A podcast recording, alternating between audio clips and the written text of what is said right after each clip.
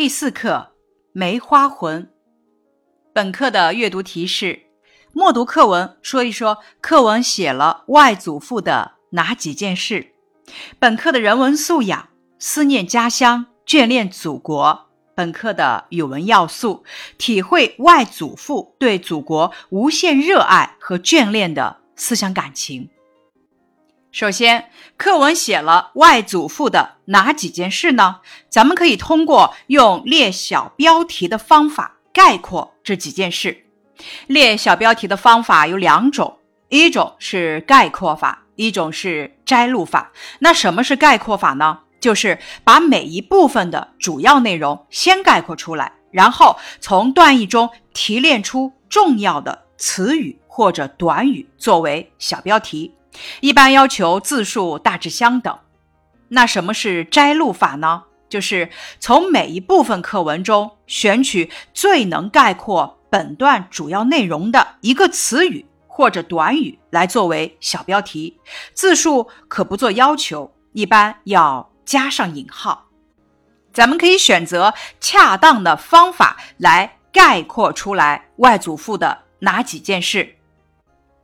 教诗词落泪，真爱墨梅图。南归而痛哭，赠与墨梅图。送梅花手卷。接下来，咱们开始学习本课。故乡的梅花又开了，一年一度那朵朵冷艳、缕缕幽芳的梅花，总让我想起漂泊他乡、葬身异国的外祖父。冷艳幽芳，写出了梅花的清高品格。这自然段由梅花引出对外祖父的回忆，请大家思考一下：第一自然段在文中有着什么作用呢？由看到梅花想起外祖父开篇，睹物思人，自然引起下文。我出生在东南亚的星岛，从小和外祖父生活在一起。外祖父年轻时读了不少经史诗词，又能书善画，在星岛文坛颇负盛名。我很小的时候，外祖父常常抱着我坐在花梨木大交椅上，一遍又一遍，不厌其烦地教我读唐诗宋词。不厌其烦这个词可以看出外祖父是个很有耐心的人。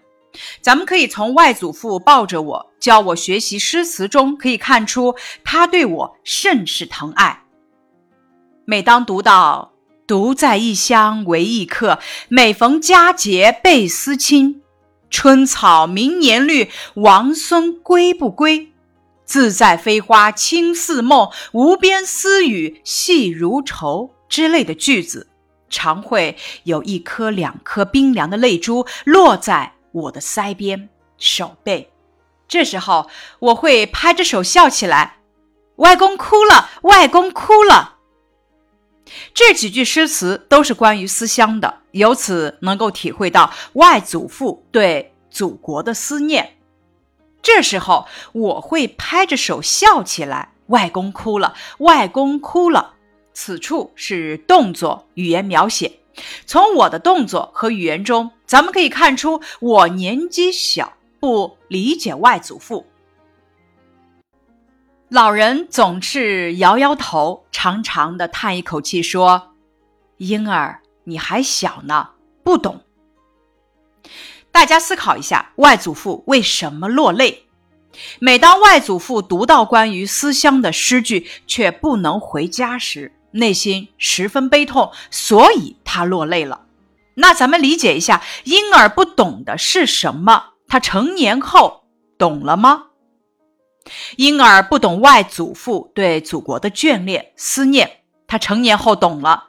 大家可以从文章的最后一段看出来。回顾这一自然段，外祖父为什么常常教我读唐诗宋词呢？为了让我从小受到民族文化的熏陶，同时借教读这些诗词寄托自己对祖国的思念之情。每当读到“春草明年绿，王孙归不归”这类诗句，外祖父为什么哭呢？这些诗句勾起了外祖父对祖国的无限思念，漂泊他乡的浓浓愁绪就不由得流下了眼泪。这自然段写的是外祖父教我读唐诗宋词，读到思乡的句子时会落泪。外祖父家中有不少古玩，我偶尔摆弄，老人也不甚在意。唯独书房里那一幅老干求知的墨梅图，他分外爱惜，家人碰也碰不得。此处是个对比，外祖父不是很在意我摆弄他的古玩，却对一幅墨梅图分外珍惜。这一对比突出了外祖父对墨梅图的喜爱。那外祖父为什么要保存这幅墨梅图呢？是因为外祖父对家乡的思念之情，以梅花托物言志，可以看出他对梅花和祖国的热爱与思念之情。我五岁那年，有一回到书房玩耍，不小心在上面留了个脏手印，外祖父顿时拉下脸来。有生以来，我第一次听到他训斥我母亲：“孩子要管教好，这清白的梅花是能玷污的吗？”训罢，便用刀片轻轻刮去污迹，又用细绸子慢慢抹净。咱们从对外祖父的语言描写中可以看出他对墨梅图真爱的程度，运用反问的修辞手法，加强了语气。看见慈祥的外祖父大发脾气，我心里又害怕又奇怪。一幅画而已，有什么稀罕的呢？此处的心理描写写出我的不理解，设下疑问，引起读者好奇。咱们如何理解外祖父的这些反应？外祖父的一系列动作表现了对墨梅图的真爱。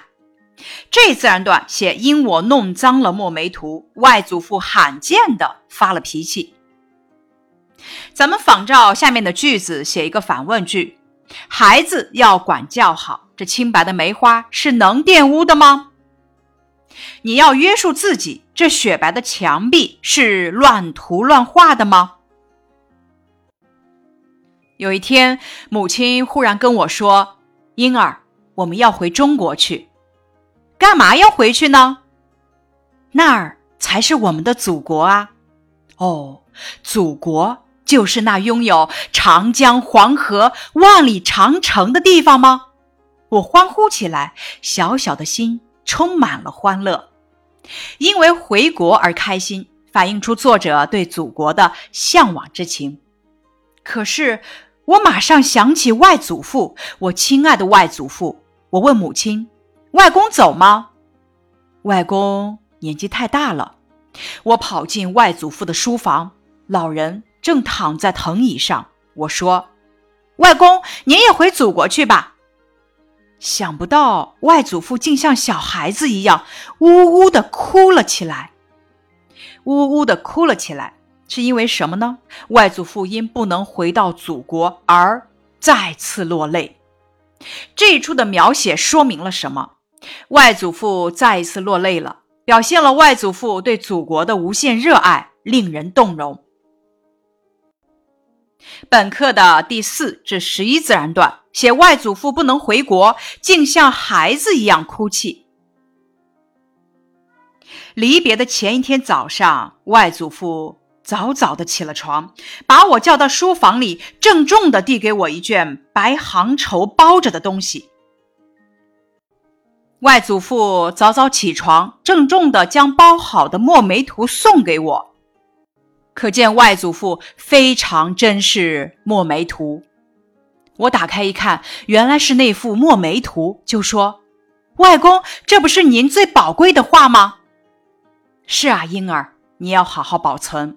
这梅花是我们中国最有名的花，旁的花大抵是春暖才开花，它却不一样。”越是寒冷，越是风凄雪压，花开的愈精神，愈秀气。他是最有品格、最有灵魂、最有骨气的。此处运用排比的修辞手法，说明梅花的品质。几千年来，我们中华民族出了许多有节气的人物，他们不管历经多少磨难，不管受到怎样的欺凌，从来都是顶天立地，不肯低头折节。他们就像这梅花一样，一个中国人无论在怎样的境遇里，总要有梅花的秉性才好。这段话运用的是借物喻人的手法，表达了外祖父对梅花和像梅花一样不肯低头折节的中国人的赞美。此处有一个句型，不管不管都，这是一个条件关系。几千年来，我们中华民族出了许多有节气的人物，他们不管历经多少磨难，不管受到怎样的欺凌。这是两个条件句，从来都是顶天立地，不肯低头折节。这是由条件产生的结果。不管不管都是表示条件关系的关联词语。这样的条件关系的复句，前两个分句提出条件，后一个分句说明在一定条件下产生的结果。比如，不管烈日炎炎的三伏天，不管寒冬刺骨的三九天，交警叔叔都坚守在自己的岗位上。咱们可以学着仿写例句：他们不管历经多少磨难，不管受到怎样的欺凌，从来都是顶天立地，不肯低头折节。仿写一。他们不管承受多少伤痛，不管受到怎样的折磨，从来都是持之以恒，不肯半途而废。仿写二，他们不管敌人怎样威逼，不管敌人怎样利诱，从来都是坚贞不屈，不肯妥协投降。咱们在仿写的时候要注意，仿写的句子的话题、结构、修辞等都要与例句一致。比如上面仿写的两个句子，就是与例句的话题和结构一致，都是说在什么情况下他们是怎么做的。咱们回顾这一自然段，外祖父送我墨梅图时说的话有几层意思呢？大家从中体会到了什么？这段话有三层意思。第一层是赞美梅花不怕严寒、不怕风欺雪压的精神；第二层借花喻人，赞美中华民族有节气的人物；第三层指出一个中国人要有梅花的秉性。这番话里不乏老人对孩子的勉励和教诲，他希望作者学习梅花的品格。其实这也是外祖父的内心表白。他漂泊异国，中国人的气节没有变，对祖国的爱没有变。他要像他深爱的梅花那样有品格、有灵魂、有骨气。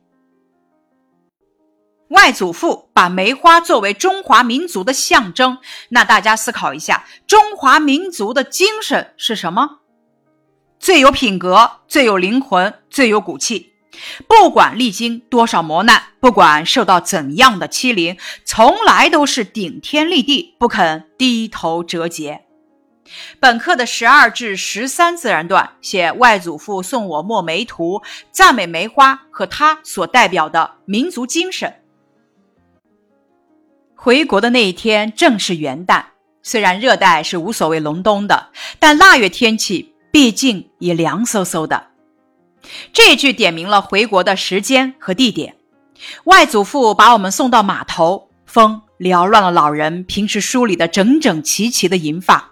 我觉得外祖父一下子衰老了许多。咱们由这句话可以看出外祖父的不舍与遗憾。外祖父因为不能回国而伤心，看起来苍老了许多。这一自然段写外祖父送我们到码头。船快开了，母亲只好狠下心来，拉着我登上大客轮。想不到眼含泪水的外祖父也随着上了船，递给我一块手绢，雪白的细亚麻布上绣着血色的梅花。此处是外祖父第三次落泪，外祖父的泪水中饱含着对祖国和家乡的深深情谊。外祖父把自己珍爱的梅花手绢赠予我，体现了他对祖国的眷恋。这一自然段写外祖父送我梅花手绢。当年的我还过于稚嫩，并不懂得我带走的岂止是我慈爱的外祖父珍藏的一副丹青、几朵雪梅，我带走的是身在异国的华侨老人一颗眷恋祖国的赤子心啊！这自然段写我理解了外祖父，感受到外祖父眷恋祖国的情怀。此处，请大家思考一下，作者此时理解了什么呢？我带走外祖父的丹青血梅，他们随着我回到祖国，心回来了，人也就回到了家乡。我终于懂得了外祖父眷恋祖国的赤子之心。大家再思考一下，最后一个自然段和第一自然段有什么关系吗？前后照应，点明中心，表达了外祖父对梅花的爱，同时也寄托了外祖父对祖国的爱。回顾全文，文中三次写外祖父流泪，咱们说一说流泪的原因分别是什么呢？那这三次流泪有什么共同之处吗？第一次是因为读到了思乡的诗词，勾起了对家乡亲人的怀念；后两次都是因为不能回国，内心痛楚而流泪。这三次流泪都表现了外祖父对祖国、对故土的思念和热爱。咱们在阅读的时候，可以从人物的行为中感受课文表达的思想感情。课文三次写了外祖父流泪，读诗词流泪和因不能回国流泪，原因其实是一样的，都是因为思乡爱国。所以在外祖父那伤感、伤怀、痛楚的眼泪的背后，是他对家乡、对亲人的怀念，对祖国的热爱。回顾这句话，几千年来，我们中华民族出了许多有节气的人物，他们就像这梅花一样。那大家知道这些像梅花一样有节气的人物都有谁呢？文天祥：“人生自古谁无死，留取丹心照汗青。”于谦：“粉身碎骨浑不怕，要留清白在人间。”咱们回顾课文。在外祖父眼中，梅花代表了什么？梅花魂中的魂指的又是什么呢？在外祖父眼中，梅花是中国最有名的花，代表了中华民族的气节和中国人的秉性。梅花魂中的魂，不仅是梅花不畏冰雪、凌寒怒放精神的体现，也是外祖父漂泊海外、坚守爱国之情的写照。更是中国人坚毅不屈的民族精神的象征。咱们回顾课文，写了外祖父的哪几件事？那么这些事都表达了外祖父怎样的感情呢？我很小的时候，外祖父教我读诗词，吟思乡句子，落泪。我弄脏了墨梅图，外祖父训斥母亲，刮去污渍。我要回国，外祖父不能回国，呜呜的哭。我回国的前一天早上，外祖父赠我墨梅图，教育我要有梅花的秉性。我登上客轮，外祖父给我绣着梅花的手绢。这些事都表达了外祖父对祖国的思念和热爱之情。课文写的这几件事中，有的直接写外祖父对祖国的怀念之情，比如教外孙女读唐诗宋词，而且读着读着就流下眼泪，又因不能回国而难过的大哭起来；有的是通过写爱梅花而间接反映外祖父的爱国心，比如对墨梅图的真爱。在离别前，把墨梅图送给外孙女；在快要开船时，把绣着梅花的手绢给了外孙女。等等。本课的拓展题：想不到外祖父竟像小孩子一样呜呜的哭起来。这句中的省略号省略了神态、语言等。现在，请大家想象一下当时的情景，把省略的内容写出来。注意要写出对祖国无限思念的感情。答案是里。看到外祖父这么伤心，我紧紧地抱住了已经泪眼模糊的他。